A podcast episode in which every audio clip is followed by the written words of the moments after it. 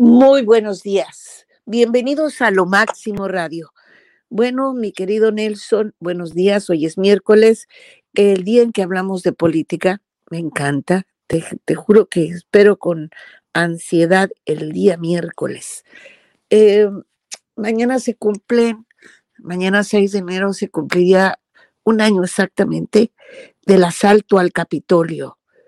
Y pues es un hecho histórico de alguna manera, obviamente un hecho que mancha la historia de Estados Unidos y de la democracia. Eh, este atentado que pues no solamente los estadounidenses no lo van a olvidar nunca, sino que posiblemente eh, se produzca de, algún, de alguna manera un malestar, un malestar constante cada 6 de enero, eh, porque no hay nada que, digamos, que celebrar, por el contrario, aunque coincide con el Día de los Santos Reyes, fíjate qué curioso, ¿no? Coincide con el Día de los Santos Reyes, una fecha que yo conmemoro siempre porque me encanta y incluso para, para mi familia es más o menos igual que la Navidad. De manera que todos se nos quedó grabado en nuestra, en nuestra retina, en nuestros ojos, en nuestra conciencia, en nuestro corazón, el día que se atentó en contra de la democracia en Estados Unidos. Y qué lástima que lo haya hecho un, aún en ese momento, expresidente o presidente todavía, ¿no? Eh, que lo niegue. Y se están haciendo eh, varias, pues no sé, yo sé que tiene él cientos de seguidores todavía, incluso dentro de su partido, pero pues imagínate que irrumpieron en la sede del Congreso cuando se celebraba una sesión conjunta de ambas cámaras para ratificar la victoria del demócrata Joe Biden en los comicios presidenciales del noviembre del año anterior. Y pues eso iba también en contra del entonces vicepresidente, porque, por cierto, no se sabe nada de él, yo no sé nada de él, no sé si tú sepas algo de él, pero ¿por qué no nos, por qué no recordamos entonces ese día tan negro y tan espantoso, mi querido Nelson? Bueno, es inevitable hablar de ese suceso, ¿no? Se está recordando la insurrección, la sedición de lo que en un momento se pensó que solamente era una protesta y nada más. Pero como tú muy bien acabas de señalarlo, en vez de protesta, eso se convirtió en un asalto de hecho y una invasión de un recinto que se considera sagrado para el ejercicio de la democracia en Estados Unidos.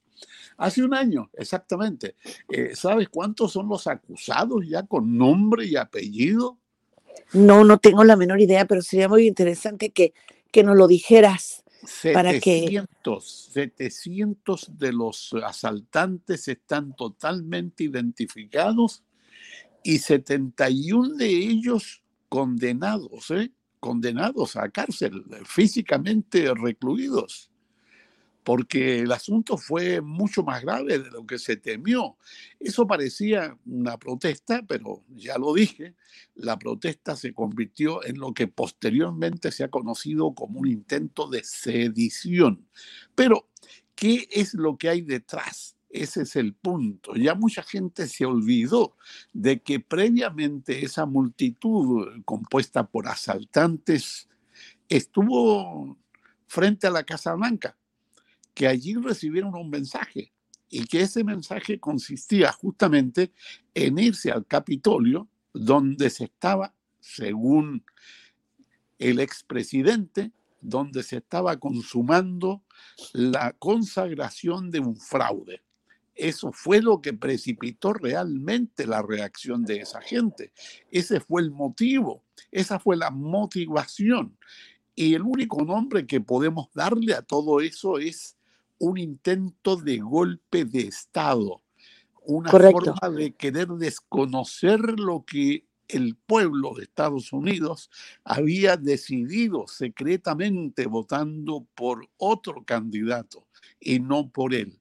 Lo terrible, lo increíble, lo inconcebible es que todavía hay gente que cree en este fraude multitudinario, en este fraude en que habrían participado millones y millones de personas, incluidas en la Corte Suprema, las Cortes de Apelaciones, muchos jueces. Imagínate, es una locura realmente, es eh, mucho más que el teatro del absurdo de un Ionesco o de cualquiera de esos autores que nos maravillaron con obras eh, que nos hicieron pensar, que nos hicieron eh, reflexionar acerca del hombre y de la existencia humana sobre este planeta.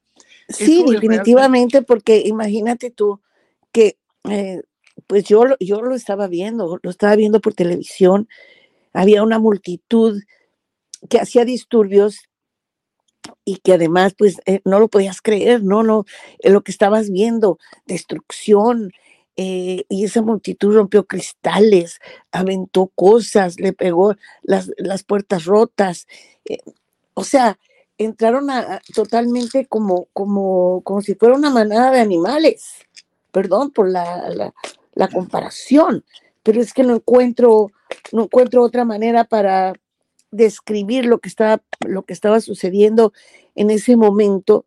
Ok, eh, recuerdo, por ejemplo, que entraron a la, oficina de Pelosi y que incluso un tipo se sentó en su escritorio, puso los pies, rompió papeles, eh, destruyeron, le pegaron a los policías, este, a uno lo estaban prácticamente asfixiando fue, fue terrible, parecía una guerra, ¿no?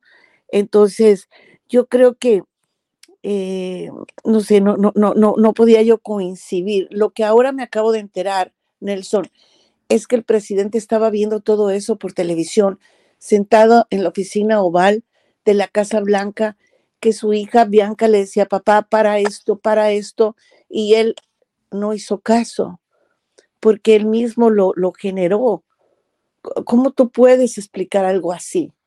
Bueno, precisamente por ese motivo es que se niega y está haciendo todo lo posible a que se conozca lo que dijo, lo que hizo, con quién se relacionó, qué fue lo que se le informó, qué, cuál fue su reacción, porque todo eso está eh, documentado en los archivos de la Nación, los archivos de la Casa Blanca. Entonces, eh, es eh, de alguna manera el querer eh, ocultar evidencias. Pero como ya te digo, esto parte todo a raíz del desconocimiento del dictamen del país. El país señalaba que había un ganador y había un perdedor. En las peleas de gallo en México la cosa funciona de esa manera, ¿no? El perdedor dice perdí y el otro dice gané y se acabó. Pero en este caso... Pues sí, pero en todo caso hay que perder con dignidad, ¿no? No actuar de la forma en que él actuó. Eh, parecía un, pues, un adolescente, alguien que había perdido su juguete, alguien que había perdido no las elecciones, sino algo más, el poder, ¿no? Y ese, ese, es, eso que es lo que a él le gusta, es eso, el poder.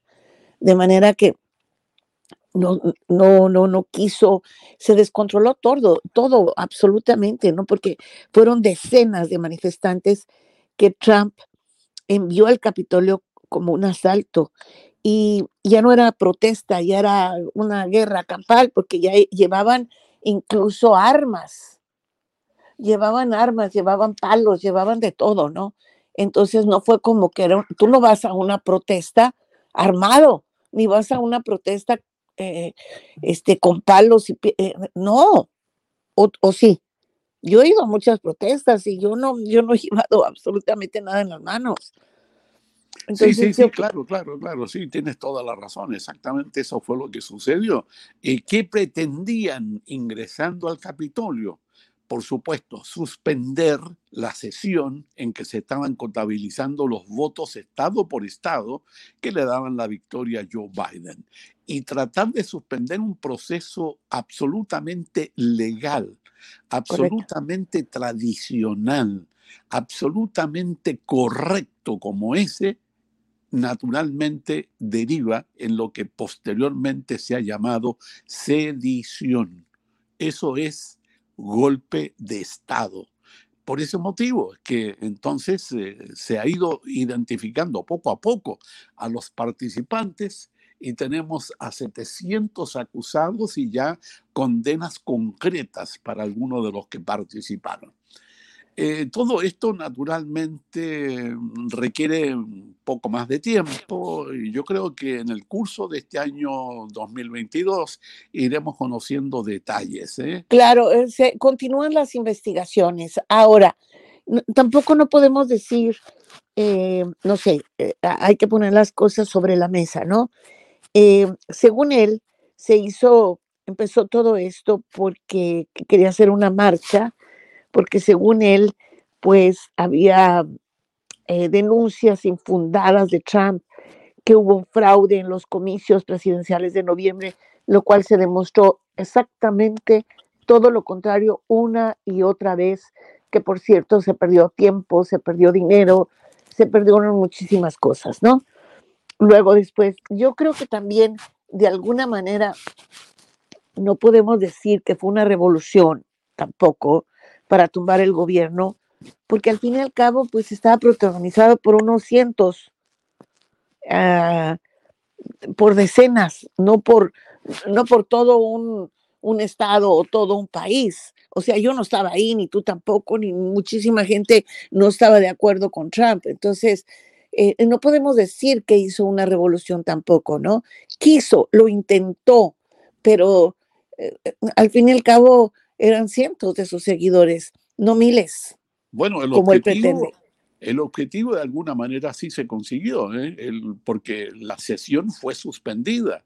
Los eh, senadores y representantes tuvieron que refugiarse en otros sectores. Ah, no, sí, por supuesto, y que incluso los tuvieron que sacar. Y el vicepresidente, que estaba bastante asustado, no sé cómo no le dio un infarto al pobrecito señor. Eh, ¿cómo, cómo, se llama el expresidente, perdón. Mike Pence. Mike Pence. Exactamente. A mí Mike Pence me caía mal, súper mal, te lo juro. O sea, cada vez que yo lo veía con esa sumisión que tenía hacia Trump, ¿no? y, que parecía como que, no sé, muy, muy, muy raro. Este, caía mal, ¿no? Y luego que siempre estaba ah, ah, siguiéndole la corriente. Pero en ese momento me cambió mi sentimiento de, que me cayera mal a sentirme apenada por él. Me sentí, eh, se notaba que estaba mal el señor, que casi le da un infarto, que sí tenía mucho miedo. Y bueno, acuérdate que también este, muchísimas estaban debajo de, de los asientos. estaban debajo de los asientos, estaban sumamente asustados, los tuvieron que sacar por un costado, no sé qué hicieron, y luego Em, ah, no puedo imaginarme lo que realmente sintió toda esa gente dentro del Capitolio. Había, eh, pues más que nada, inestabilidad, que además, este, pues no sé cómo lo podríamos, tanta inseguridad, ¿no? O sea, yo creo que nunca se imaginaron que algo así podría, podría llegar. Y pues fallecieron varias personas, tanto de los que hicieron la, como, como del otro lado, ¿no?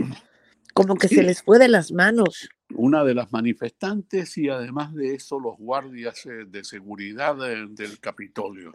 Eh, respecto del papel que tenía que cumplir el vicepresidente, a él solamente le correspondía eh, dirigir el procedimiento y nada más él no era árbitro, él no tenía atribuciones, no tenía derecho a desconocer lo que los estados eh, habían determinado sobre los resultados de la elección presidencial. Y todavía esto sigue produciendo una enemistad, parece muy fuerte, entre quien era presidente y quien era vicepresidente en ese momento. ¿eh? Dicen de que no se hablan, de que están completamente separados, de que Pence incluso tendría ambiciones presidenciales para la próxima elección, ¿no? En fin, eh, cosas que cuesta entender y que si las ponemos en una novela, a lo mejor eh, las generaciones futuras tendrían muchísimo cuidado en creer que son eh, verdades, ¿eh? Así de serio fue el asunto. Pero, bueno, pero de alguna manera, de alguna manera, este, aunque todavía sabemos que continúa la gente este, apoyándolo, hay varias personas, no te estoy diciendo que, que todo el mundo, pero así hay varias personas que lo, que lo apoyan a Trump y que lo consideran prácticamente Dios y que además este, a, los, a los demócratas los ponen como, como si fueran este, diabólicos y cosas por el estilo. ¿verdad? Que me da mucha gracia, me hace mucho reír, que hace, que ganó por, con artimañas, etcétera, etcétera. Pero yo creo que el, el, eh, hay, hay, personas que piensan que los, demo, los demócratas son corruptos, que Hillary Clinton este, hace abortos, eh, bueno, tonteras así, eh, de una ignorancia espantosa, ¿no? Y que eh, ya, no, ya, ya ni siquiera te da rabia, sino que te da risa. Te da risa, ¿no? Porque es tal el fanatismo que crean este, historias muy, pues, así como medias satánicas y cosas por el estilo, ¿no? Y que debajo de una pizzería y que cosas raras. Pero de cualquier manera, aquí lo que vimos fue que Trump movilizó a, esos sus seguidores y que además, pues fíjate qué feo, ¿no? Que porque tenía mucho coraje, pero yo creo que en realidad logró su objetivo hasta cierto punto, nada más. Evidente, claro, claro, claro, tienes toda la razón, sí, sí, sí. Imagínate lo que hubiese ocurrido con un golpe de Estado en este país, ¿eh? imposible prácticamente, porque tenemos una opinión pública, tenemos eh, instituciones que funcionan y que son absolutamente respetables. Eso es eh, lo que importa. Y lo que importa es que el país pasó por esa crisis, pasó por ese incidente, pero la paz, la tranquilidad, la institucionalidad sigue, permanece. Y eso hace grande a Estados Unidos. ¿eh?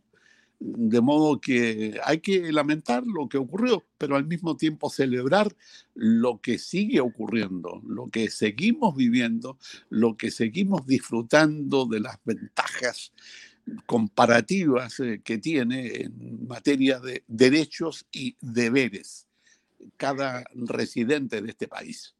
Una pregunta espinosa. ¿Tú crees que él vaya realmente a pagar por lo que hizo? Hay precios que se pagan eh, en forma inmediata y también hay costos y precios que se pagan eh, posteriormente.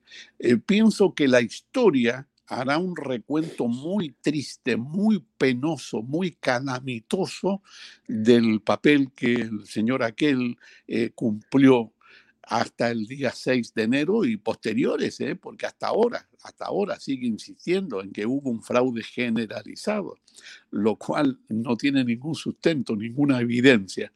De modo que dejemos, dejemos que los historiadores algún día equilibradamente, desapasionadamente, objetivamente emitan un veredicto. Frente al veredicto de la historia no hay apelación posible. Yo creo que no queda bien parado hacia el futuro. No creo que su legado sea tan glorioso como eh, lo suponen muchos aquí en Estados Unidos todavía. Muchos que no son muchos porque son minorías. Bueno, pero sí tiene, tiene muchos adictos al, trompismo, o sea, eso no lo puedes negar tampoco. Muchos que no son muchos, ¿eh? Eso fue lo que dije. Correcto. Sí, porque el resultado de la elección demuestra que son una minoría. Como Correcto. fueron minoría también hace cinco años, ¿eh? Por favor, acuérdate.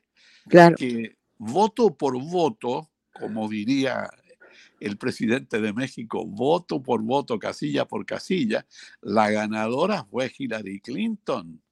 La diferencia se produjo exclusivamente por eso de los colegios electorales, el sistema indirecto con que se elige el presidente de Estados Unidos. Pero Mr. Trump perdió dos elecciones consecutivas, ¿eh? frente a Hillary primero y posteriormente frente a Joe Biden. Eso es la historia y eso no puede desmentirse si jugamos al, al deporte de las mayorías y las minorías, ¿no? Y el susodicho, independientemente de eso, está enfrentando además otra clase de, de, problemas, ¿no? Con el fisco, etcétera. Eh, ¿Tú qué sabes de eso? Bueno, las investigaciones sobre el manejo financiero, sobre el manejo impositivo de sus eh, empresas, eh, principalmente la organización que lleva los negocios de los hoteles, eh, de las propiedades inmobiliarias y todo eso, esa investigación continúa y naturalmente que espero que durante este año 2022 eh, se conozcan los resultados. Eh, hay testigos, hay auditorías que están eh, realizándose y ahí tendremos otro retrato, otra forma de apreciar la ética del que fue presidente hasta enero del año pasado en este país. Ahora, el, fíjate que yo una de las cosas que me llama mucho la atención es porque cada vez que, que está un demócrata en el gobierno, en, en, la Casa Blanca, en la silla presidencial, eh, no le dejan hacer absolutamente nada. Pasó con Obama, eh, lo vimos incluso en cierta medida con Clinton y ahora vuelve a repetirse la historia o sea, no lo dejan, no lo dejan moverse hacia adelante. ¿Por qué tú crees que siga existiendo ese poder de los republicanos? Bueno, es una consecuencia de la forma en que funciona el asunto legal en este país, ¿no?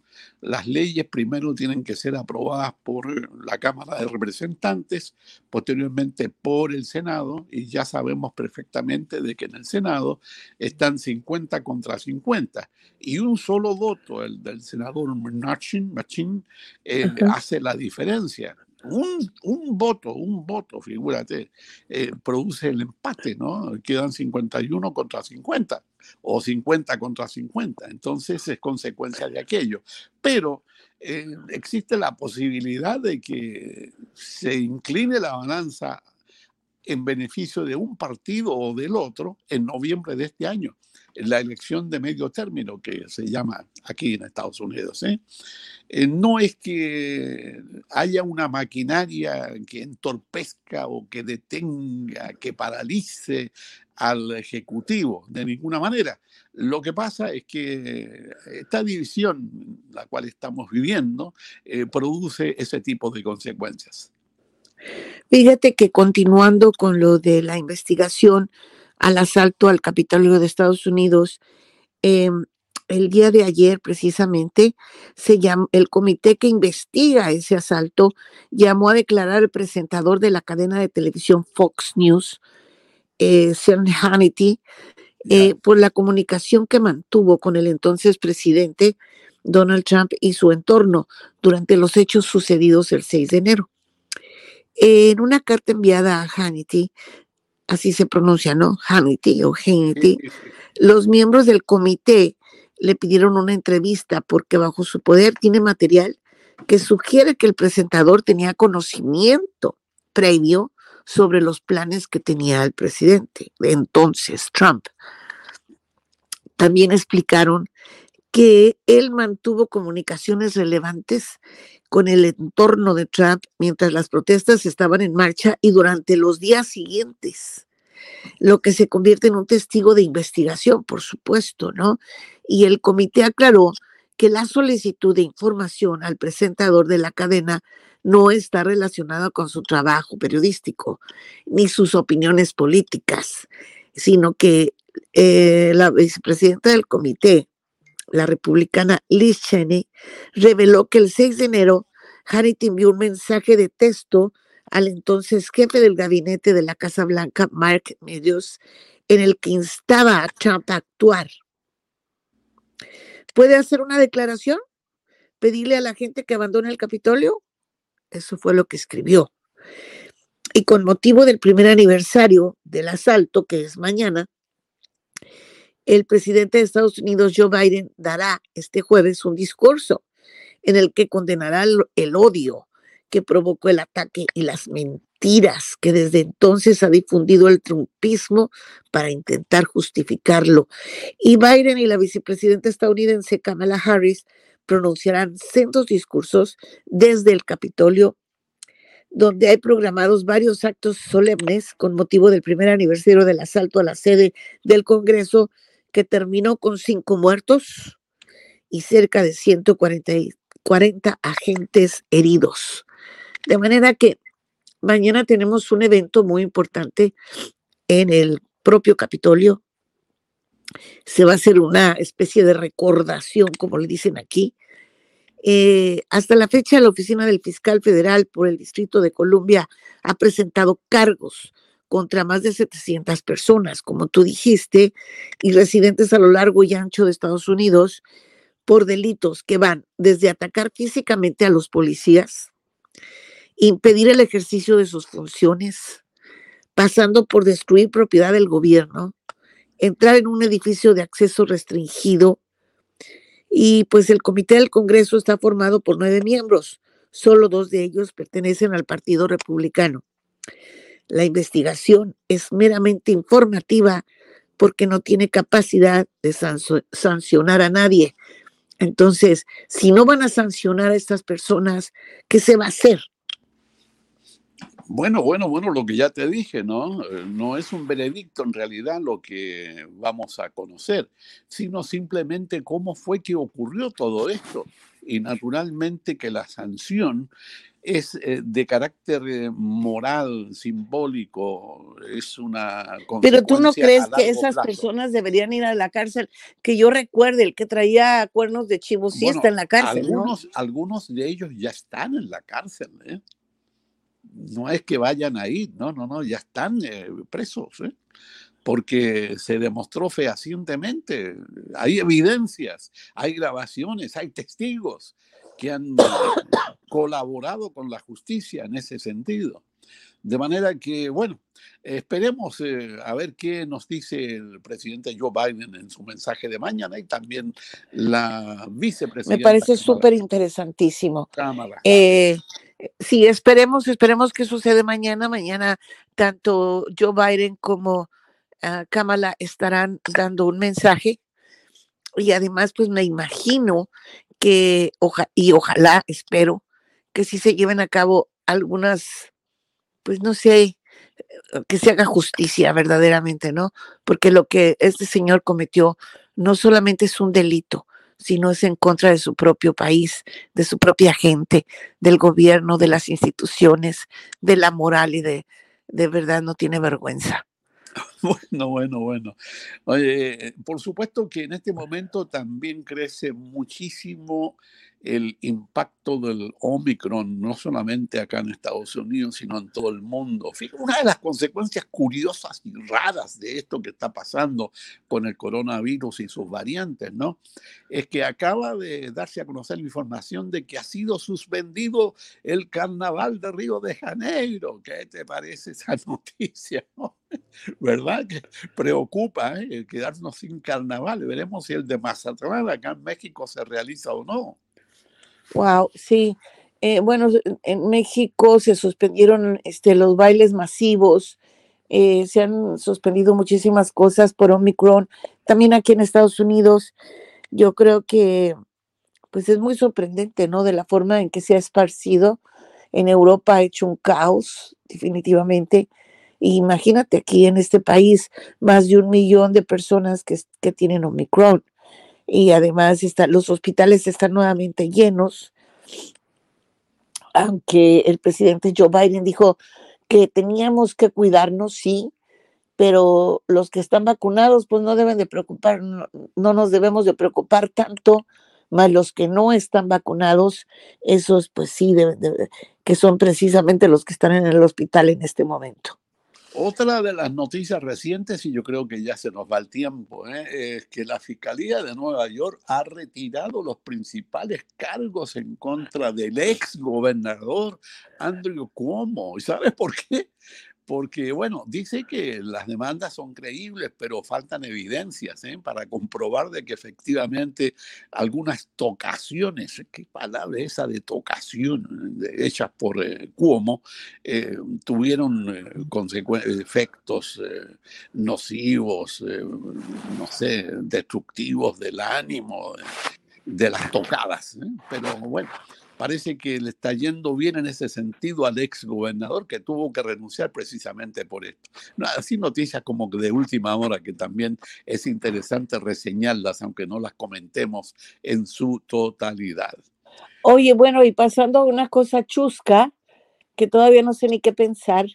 El día de ayer, la ex primera dama Melania Trump anunció que va a subastar un sombrero y dos objetos más por 250 mil dólares.